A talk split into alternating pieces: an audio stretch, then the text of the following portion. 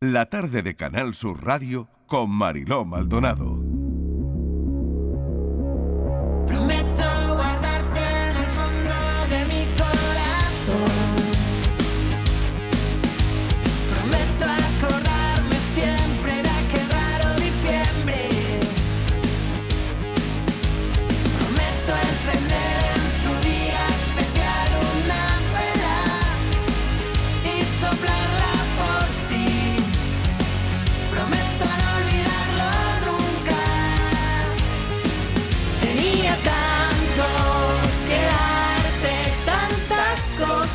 Que contarte. Seguro que lo han cantado.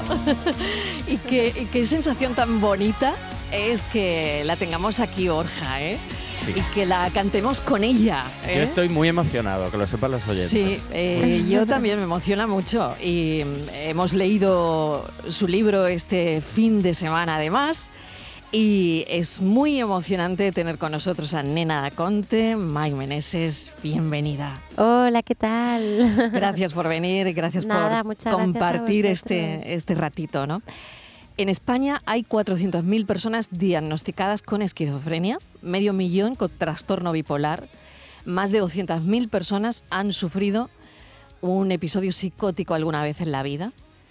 Las sensaciones que tengo después de leer el libro el fin de semana son muchas y sobre todo la primera es de agradecimiento. Bueno, muchas gracias. Claro, porque Mai eh, ha dicho en el libro lo que creo que la mayoría calla o se oculta, sobre todo si te dedicas a la música, si te dedicas a la tele, si te dedicas al cine. Hay cosas que no se cuentan. Así que para mí es un testimonio muy valioso y muy valiente. Tenía tanto que darte su libro que está conectando súper bien con la gente y eso es por algo porque el libro a mí al menos me ha ayudado a entender y ayuda a entender. Y eso está muy bien. Bueno, yo la verdad que lo escribí a modo de terapia. Al principio solo pensaba en mí, en un poco poner orden en, mis ideas, saber quién soy yo, por qué he llegado hasta aquí y cuál ha sido mi relación con la música, mi relación con el miedo. Y, y luego me leí el libro de Ángel Martín, como a los seis meses o así de haberlo escrito, y Ángel Martín en su libro Por si las voces vuelven explica cómo sufrió un brote psicótico y, y que, que, o sea, lo explicaba de una manera muy sencilla, muy cercana. Y entonces yo cuando lo leí me sentí acompañada, me sentí menos sola. Entonces pensé que mi libro quizás, eh, sobre todo la segunda parte del libro, habla mucho de salud mental. Y, y entonces, bueno, pensé que quizás podía ayudar también a ser un referente, ¿no? Y, y a que se hablara de, de temas de salud mental sin tabúes, sin, sin, sin estigmas, un poco, pues, sobre todo teniendo cuanta más información mejor, porque eso te hace tener mucha más empa- empatía, ¿no? Con el otro. Esto, esto es lo que mm, nos dijo Ángel Martín cuando, cuando estuvo aquí en la tarde.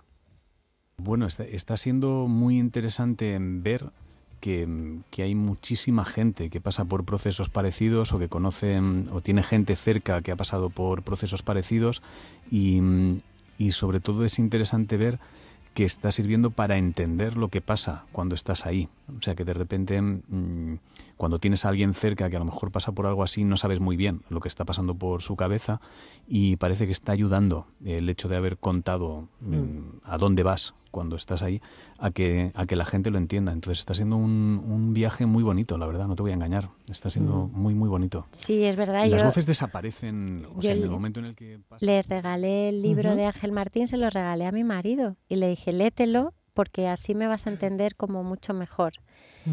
Y, y bueno, le estoy haciendo una publicidad enorme, pero, pero es que es verdad que Ángel es un amor. Es como, Sí. hicimos un podcast juntos, me ¿Ah, invitó a su podcast y estuvimos hablando un poco de nuestras paranoias y de nuestros mundos interiores y tal. Nos reímos un montón. El podcast no sé dónde está ahora mismo, pero estará en algún lugar del ciberespacio.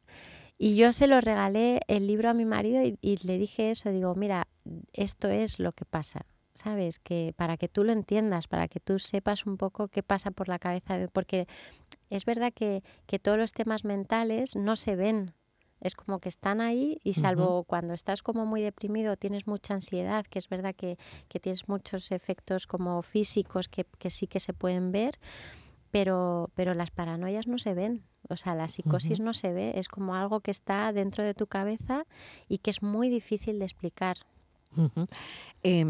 ¿Qué recuerdas del, primer día que sientes que no eras tú o que te estaba pasando algo? ¿O tú te dabas cuenta o no? ¿Se daban cuenta los demás? Yo no, yo se lo dije a, a Kim, que estaba al lado mío, le dije, oye, mira lo que están diciendo en la tele. Digo, ¿están hablando de nosotros? Y él, y él me dijo, no, no están hablando de nosotros. Yo le dije, sí, sí, están hablando de nosotros. Y a partir de ahí me empecé a desconectar, a desconectar, a desconectar y a crear una realidad como paralela. Y mm, esto tiene relación, no lo sé, eh, con el alcohol. Tiene, relación con, la marihuana. con O sea, drogas. mm. con las drogas, es verdad. ¿Consumías, Mai? Sí, yo fumaba porros normalmente y, y llegó de pronto como yo, yo llevaba fumando porros tres años y no me afectaban de man- sabes de ninguna manera mala me relajaban me sentía como bueno que tenía mejor percepción los los los sentidos se me habían agudizado y de pronto un día se me empezó como la tortilla a dar la vuelta y empecé a ser a sentir que estaba mucho más susceptible las cosas ya no ya no eran lo que yo cre- lo que yo veía, sino lo que yo creía que estaba viendo. Y, mm, y entonces sí que es verdad que hablando con muchos psiquiatras me han dicho, a ver, lo que a ti te pasó, te podía haber pasado sin, sin consumir drogas, podías haber tenido una crisis, pero es verdad que los porros son una bala importantísima a la hora de generar un brote psicótico. Y, el, y está lleno el mundo de gente, o sea que es que es, mm, comprobable. Y lo atribuyes en parte también a que fue como una manera de, de dispararse, ¿no? Eh, Sí, en mi caso yo creo que sí. O sea, fue una bala en la recámara que yo disparé y, y bueno, y, y empezó la feria. Te ríes, Borja. Por, la fe- por lo de la feria, que me ha encantado lo de la feria, empezó la feria. Empezó la feria porque es una. Es, feria. es una manera, es una manera una de manera desdramatizar. Sí. de A ver, desdramatizarlo yo, yo también. me lo tomo todo con mucho sentido del humor y yo hablo Es de que es la importante, feria y hablo de... Es verdad que el libro me ha quedado un poco más sentido y hay mucha gente me dice, hija mía, pues yo no sabía que lo habías pasado tan mal y tal. Y yo quería darle un toque de humor a todo porque yo soy una persona que de verdad soy muy divertida, me río muchísimo y hasta de las cosas malas yo digo, bueno, pues yo tengo diabetes mental. O sea, no, no tengo como una enfermedad mental, yo tengo diabetes y a mí la insulina en mi cabeza se llama serotonina o como se quiera llamar y, y se me ha, pues eso, se me ha vuelto loca y no hay manera de controlarla salvo con medicación. Y, y así voy a estar toda la vida. Entonces a veces pues no me la tomo para, para ver si viene la feria o no viene la ¿Y feria. viene? ¿Y viene? Viene la feria, y siempre, viene. Sí. O sea, co- ¿tú eres consciente Sí, de que sí, sí, la feria en mi caso viene, ojalá no viniera, pero sí, de un tiempo a esta parte ya está como siempre ahí. Por lo tanto, la medicación siempre. Sí, sí, sí, en mi caso sí. Y, y notas que, que estás bien. Yo desde el 2010, fíjate, o sea, llevo un montón de años ya y noto que estoy muy bien y he hablado con psiquiatras que te dicen que, por ejemplo, el, el trastorno bipolar, el- la, la medicación no te va como apagando, no es una cosa que te vaya como dejando sin, sin reflejos, sin como capacidad para hablar, sino que bueno, que es una medicina que siempre te la puedes tomar, que, que el, el ser bipolar no, no, te, no te deconstruye tanto como la esquizofrenia, por ejemplo, ¿no? Que el esquizofrénico al cabo de los años acaba cada vez peor, ¿no? Es una cosa que, bueno, es así. Mm. ¿Qué es peor? ¿Estar arriba o estar abajo? Estar en el columpio. O sea, estar en el columpio es lo malo. O sea, yo prefiero estar sentada en el césped y mirar el columpio desde fuera. Aunque esté, o sea, yo de broma muchas veces digo, perdona que no me emocione, pero es que voy medicada.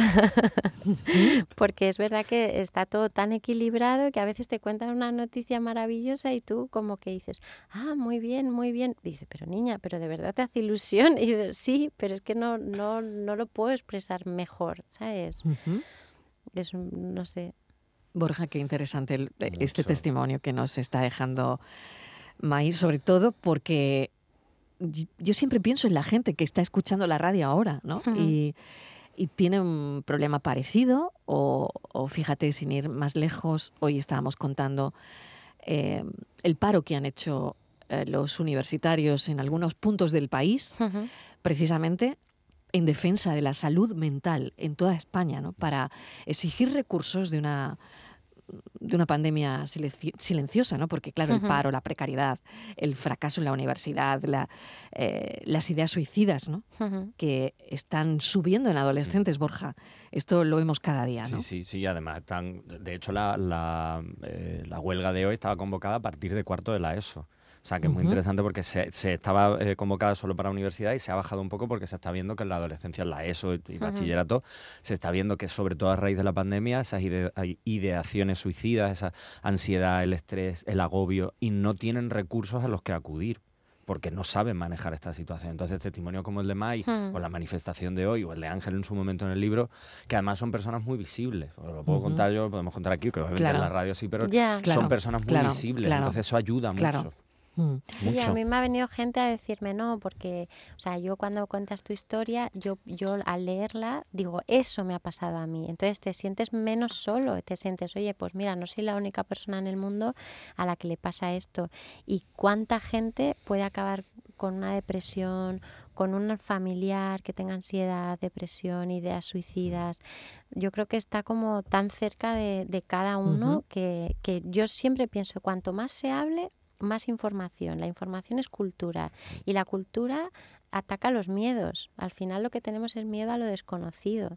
Y cuanto más se sepa, al final pues es un 1% de gente que de verdad es peligrosa y, y hay casos que son muy graves y que, y que hablarlos de forma superficial a veces incluso a mí me da como vergüenza, ¿no? Porque digo, ojo, es que estoy hablando de mi problema y mi problema es ínfimo al lado, del, al lado de problemas de gente que tiene, pues eso, que tienen que echar al, al hijo de casa o lo tienen que internar porque realmente es muy complicado convivir con personas que tienen graves problemas de salud mental pero hay que conocerlo, hay que, hay que poder apoyarlo, a- a- aunque sea el familiar, ¿no? que es como lo, lo que más fácil nos puede resultar.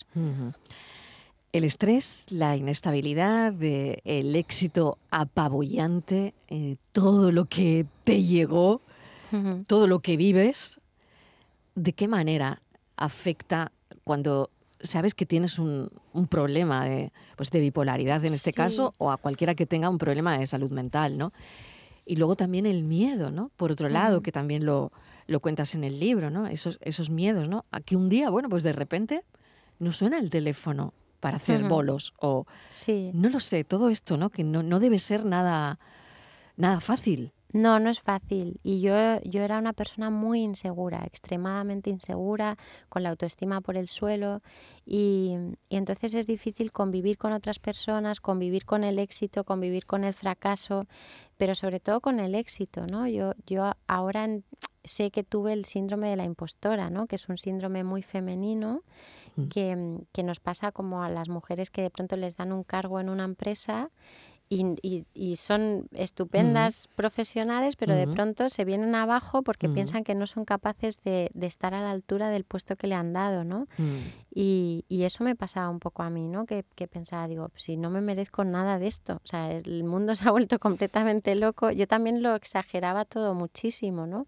Porque es verdad que podía habérmelo tomado como, bueno, estas cosas, hay gente que canta muy bien, gente que compone muy bien, pero no todo el mundo llega, porque es cuestión de suerte a veces, o es cuestión de que tienes como esa puerta, pues aprovecha esa puerta chiquilla, ¿sabes? Es como. Pero yo no podía, o sea, me, me venía grande, era muy pequeña también, o sea, tenía 27 años, que yo para mí en, en ese momento me, me sentía como muy, o sea, si ahora soy joven de espíritu, entonces todavía mucho más, ¿no? Y era muy difícil.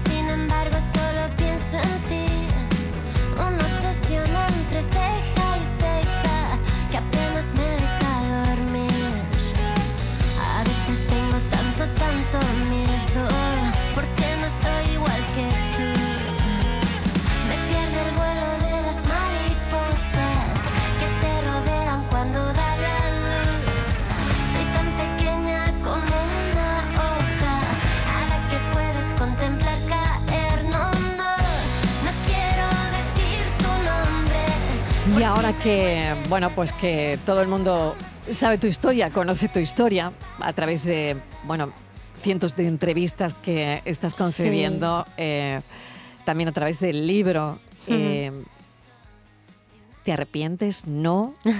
¿Lo volverías a repetir? Lo volvería a escribir, sí, sí, sí. A ver, lo he escrito un poco inconscientemente, ¿sabes? Mm. No, no, lo he, no lo he pensado demasiado. Sí. Pensé que podía ser de ayuda y, y de, de esa manera un poco lo publiqué con el corazón en la mano intentando contar mi verdad.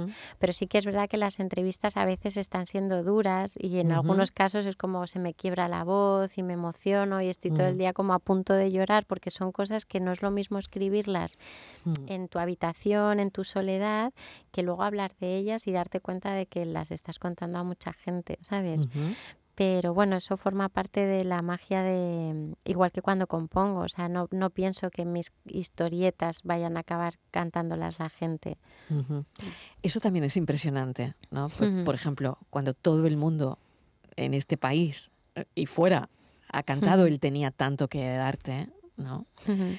Y, y tú te subes a un escenario y, y sientes eso. Es mágico. O sea, yo para mí, yo estoy muy agradecida a esa canción y, y cuando empieza, o sea, la gente cuando la canta, además me, me gusta bajarme al público en ese momento y cantarla con ellos y, y me siento muy agradecida. Es como que, que- que impresionante haber compuesto algo que a la gente le gusta tanto. En cinco ¿sabes? minutos. Sí, tardé súper poco, pero porque casi todo lo hago muy, muy rápido. Luego a lo mejor corrijo y reviso, pero... Cuéntame pero- esa historia. Esta Sí, canción. La eh, compuse en cinco en minutos. cinco minutos. Sí, sí, sí. ujú. Y bueno, estaba ayudada por alguna que otra sustancia, porque en ese momento yo estaba un poco ahí. Mm. Pero entonces se la enseñé aquí y le dije, mira, acabo de componer esta cancioncilla y tal, no sé qué. Y de pronto, claro, yo cuando la toco suena como a canción de campamento, ¿no? Pero entonces cogió la guitarra, empezó a tocarla él como con el riff, tal, no sé qué. Y ya cogió como otro aire, ¿no?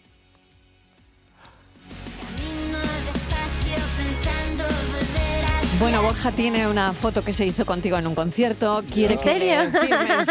Yo estoy muy emocionado porque ver, eh, yo soy muy groupie.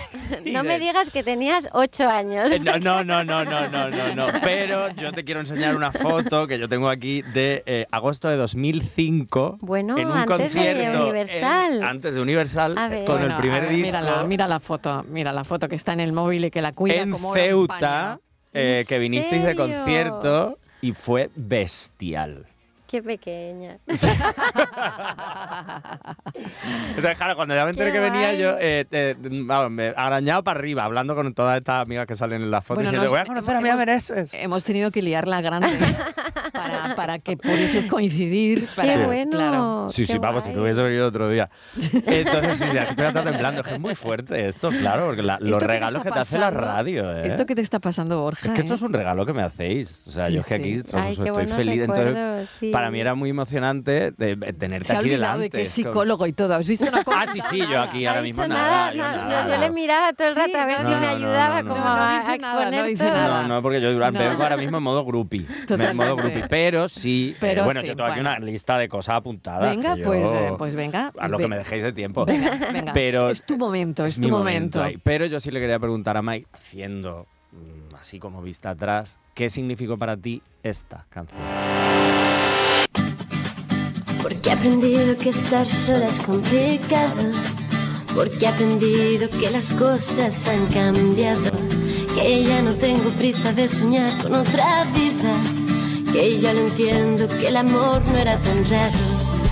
Y es que me estoy perdiendo poco a poco en esta vida. Y se me nubla la razón de tanta tontería.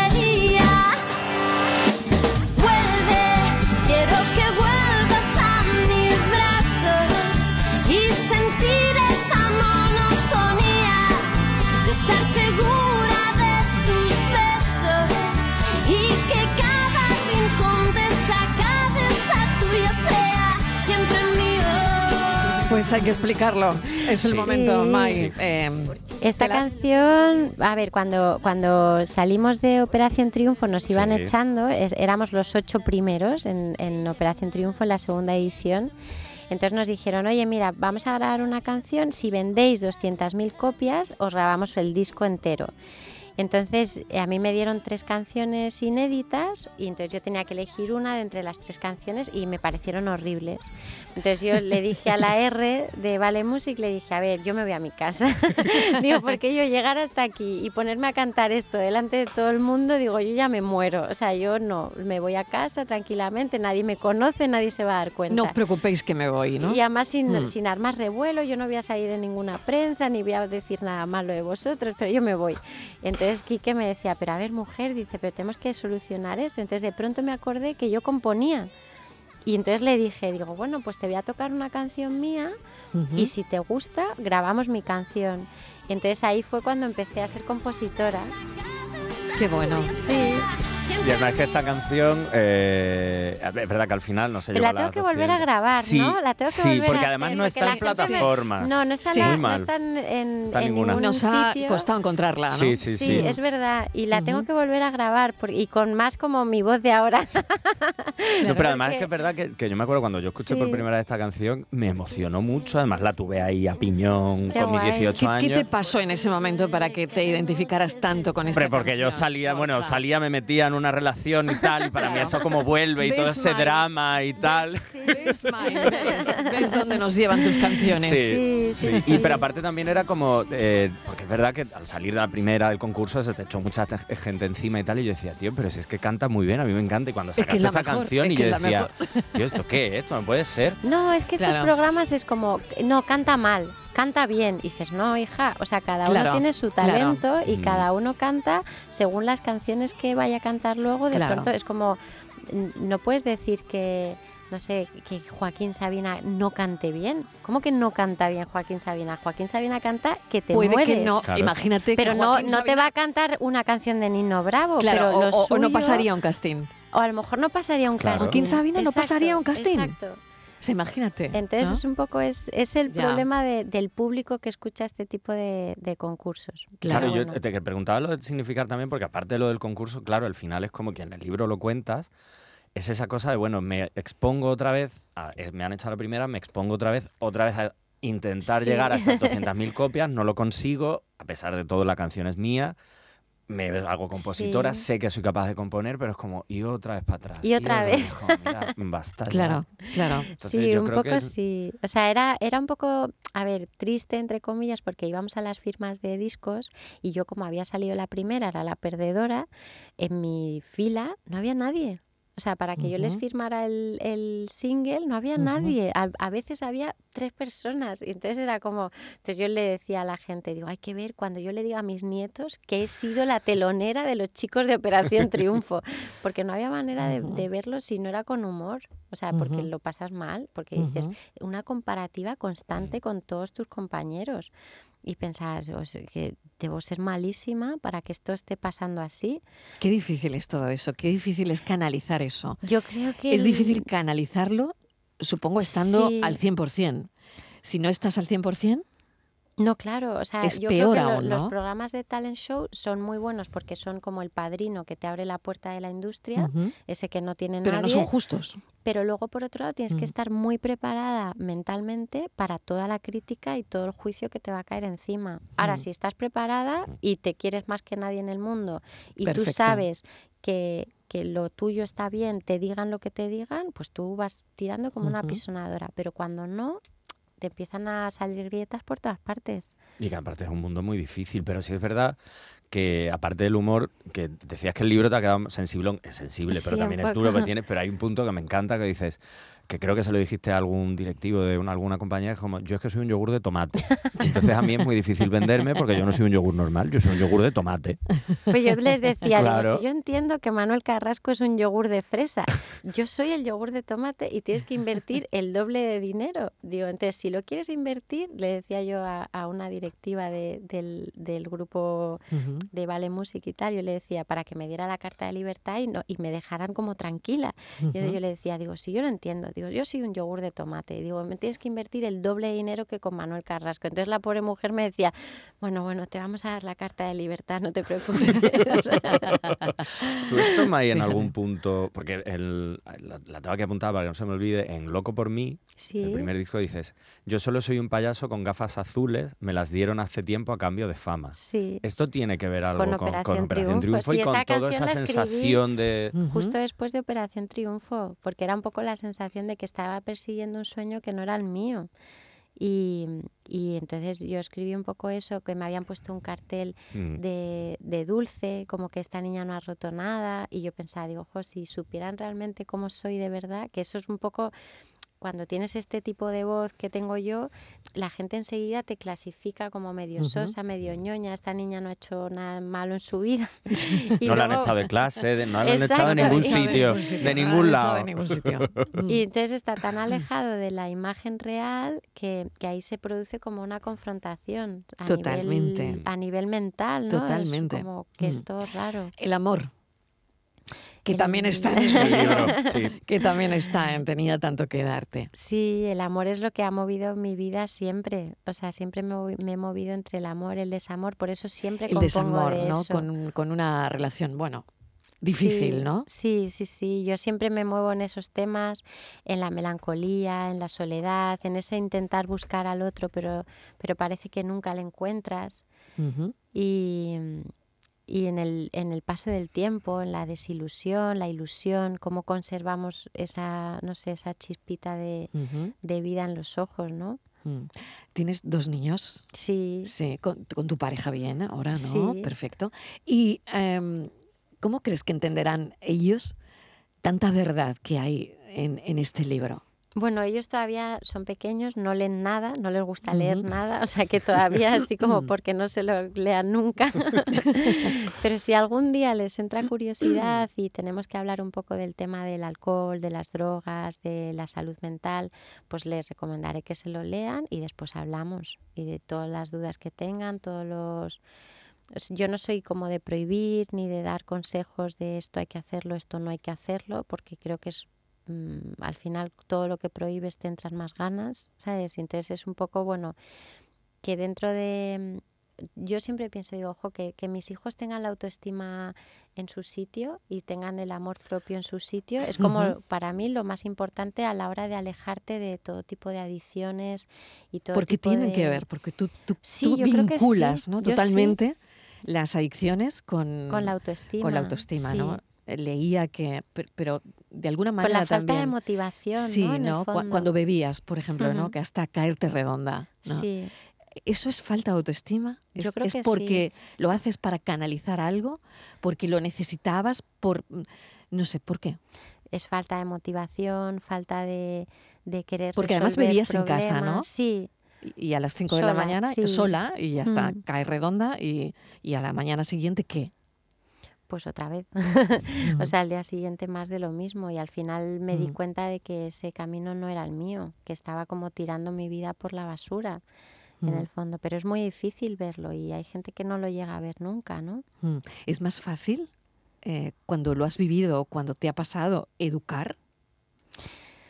No sé. ¿eh? No sé si es más fácil, ¿eh? Porque a mí me entran los miedos por todos los lados y yo pienso, digo, ay madre mía, digo, es que se van a meter, se pueden meter en esto, en lo otro, en lo de más allá.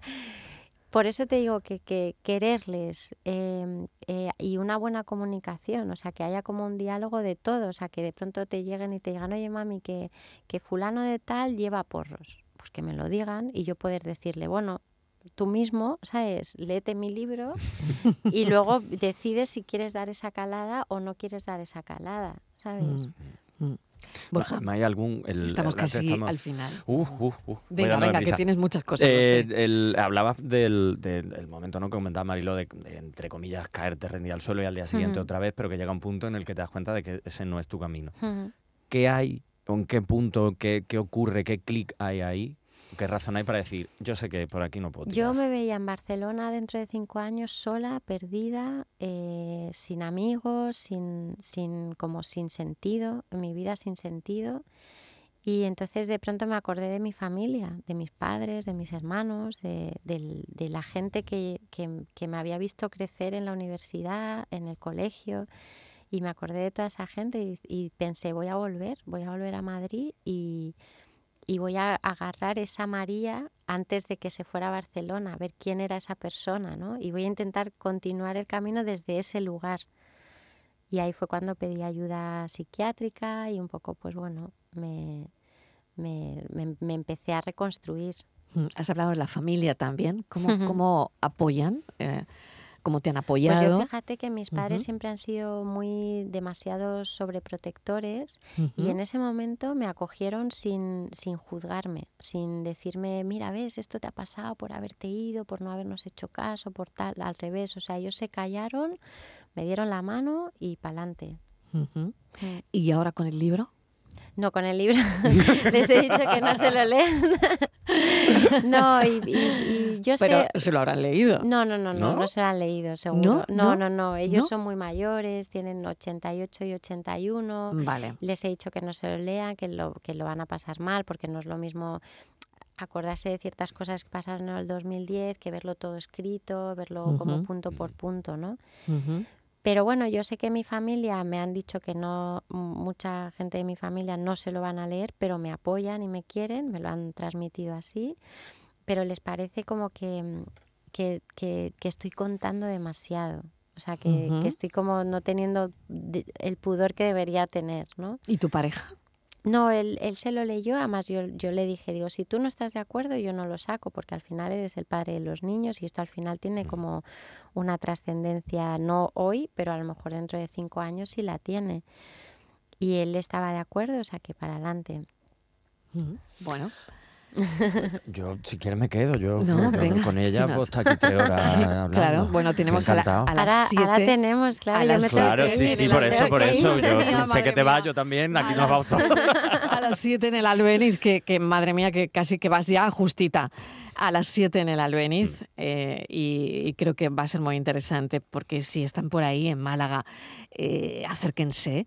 Y mañana en Benalfest, a las 11 de la noche, en Benalmádena. Exacto. A ver, cuéntanos un poco qué va a pasar mañana. Mañana es un festival y tengo muchísimas ganas, hay más grupos y, y voy con toda la banda y voy pues eso a, a cantar mis clásicos y luego canciones de esas que a lo mejor la gente no se espera, que son canciones especiales para mí, Mm, canciones de las nuevas, los tres singles nuevos también los voy a tocar.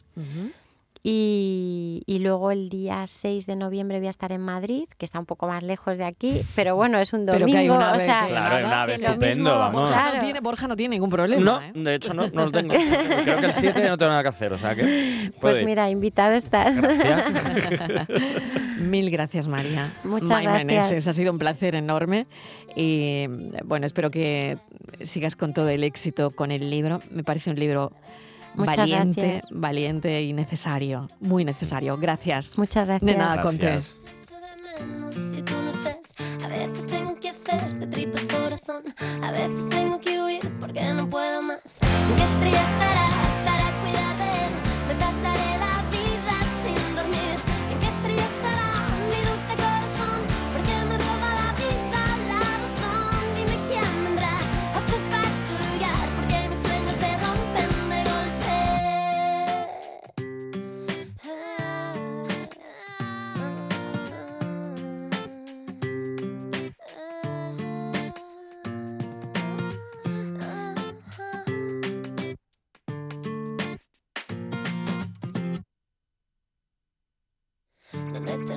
sueños de la realidad, donde se ahogan los gritos de mi mitad. ¿En qué estrella estará? ¿En qué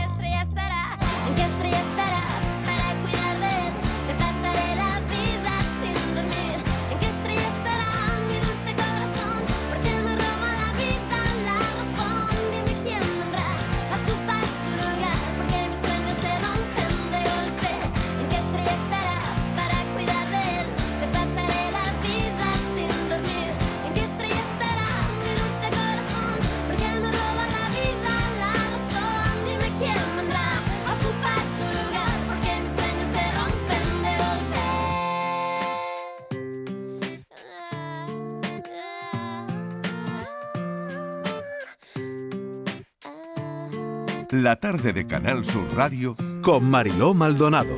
También en nuestra app y en canalsur.es.